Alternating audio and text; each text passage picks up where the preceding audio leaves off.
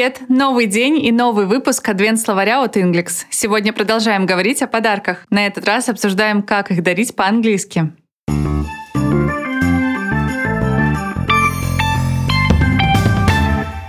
To present — это глагол, который означает «дарить». Есть и такое же существительное, но только с ударением на первый слог. A present — подарок. Present перекочевало в русский и звучит как «презент». Но давайте вернемся к глаголу и повторим, как он произносится. To present. She was presented with a prestigious award and was extremely happy about it. Ей вручили престижную награду, и она была очень рада этому.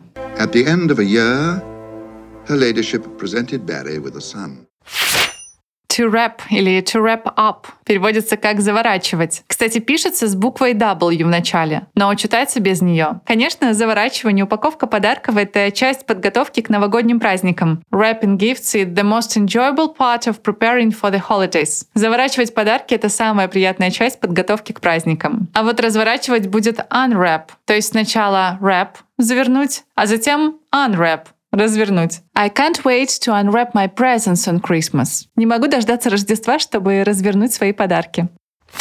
To regift означает передаривать. В английском есть слово gift. Это синоним present, переводится как подарок. А вот re-gift означает передаривать. По аналогии с русским дарить, передаривать. Gift, re-gift. Конечно, у нас глагол здесь существительное, но, возможно, это поможет вам запомнить слово. To re-gift. We should get her something she will really like. Because she is always re-gifting the presents she receives. Надо подарить что-нибудь такое, что ей правда понравится, а то она вечно передаривает подарки.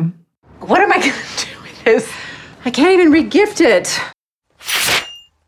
To shower with presents или to shower with gifts – заваливать подарками, засыпать подарками. To shower происходит от слова душ, то есть осыпать подарками так, словно поливать из душа. To shower with gifts. This New Year's Eve, Nick just showered her with gifts. В этот Новый год Ник просто осыпал ее подарками.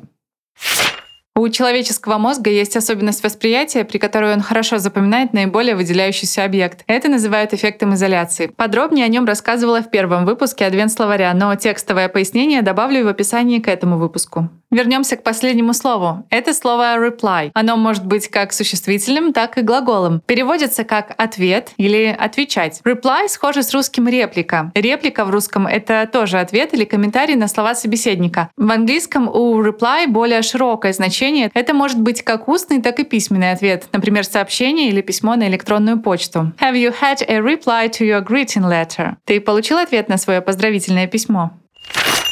Сегодня мы дарили подарки и учили, как это будет по-английски. To present — дарить. To wrap или to wrap up — заворачивать, упаковывать. To re-gift — передаривать. To shower with — заваливать подарками. Reply — ответ или отвечать. В описании к выпуску вы найдете ссылку на карточки тесты для запоминания новых слов. А на этом все. Пока!